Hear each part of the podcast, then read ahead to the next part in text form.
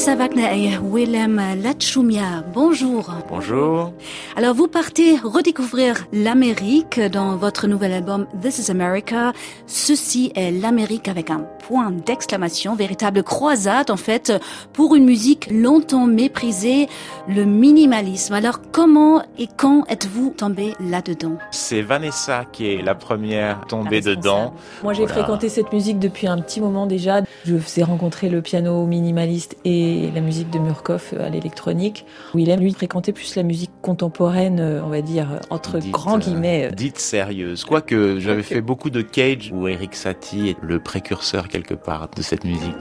Le terme minimaliste, il est finalement assez réducteur. C'est une musique certes répétitive, assez hypnotisante, qui utilise des formes assez simples, mais qui finalement est très subtile, très agréable à jouer, à écouter. Enfin, Philippe Glass, aujourd'hui, c'est une icône. C'est quand même un répertoire qui a révolutionné euh, la forme, la technique, évidemment l'harmonie.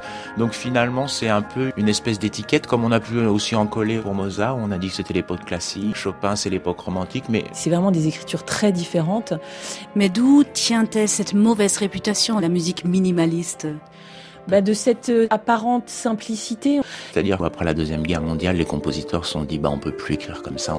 Et du coup, l'Amérique propose de revenir avec des accords beaucoup plus simples pour construire quelque chose de nouveau finalement.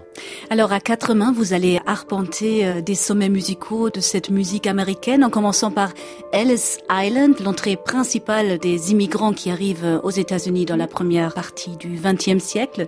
C'est une pièce lumineuse, une douce promenade un peu à travers les 176 touches de vos deux pianos par euh, Meredith Monk, donc aujourd'hui 78 ans, et seule femme au bataillon des compositeurs que vous avez choisi sur cet album. Une artiste un peu à votre image aussi, comme son travail se situe euh, entre danse, musique euh, et théâtre? Bah, avec Vanessa, nous on a beaucoup côtoyé tout ce qui est danse, la vidéo, l'électronique, à des esthétiques complètement différentes. D'ouvrir le champ des possibles dans l'art et pas rester cloisonné, comme je dis, derrière la commode, mais le piano à, à, égrener les notes. Alors comment Leonard Bernstein avec son West Side Story se retrouve sur cet album aux touches minimalistes? D'abord, c'est un grand nom de la musique américaine et en fait, Bernstein nous est apparu comme justement sûrement un des précurseurs qui a permis d'ouvrir euh, et de casser la frontière entre musique savante et musique populaire, ce qu'on appelle aujourd'hui la démocratisation culturelle. Il parlait à son public, il a fait des shows à la télévision et puis il a écrit donc ce West Side Story pour Broadway. Donc cette comédie musicale, euh, c'était pas très sérieux quoi. Et donc il a il a complètement euh, bouleversé certains codes et permis à des compositeurs comme Steve Reich et Philippe Glass de continuer ce travail d'ouverture, de porosité entre musique savante, musique populaire c'est un peu le père de la musique américaine.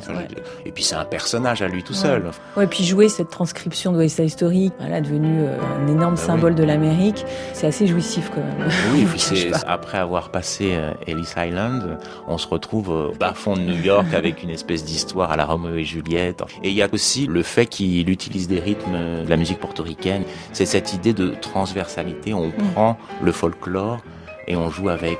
Après plein de fougues et toujours des sortes de perpétuum mobile du côté de Philip Glass, le plus emblématique, le plus grand public des compositeurs minimalistes, qu'est-ce que sa musique peut encore révéler? Euh, Moi, c'est un compositeur que je ne me lasse pas de jouer.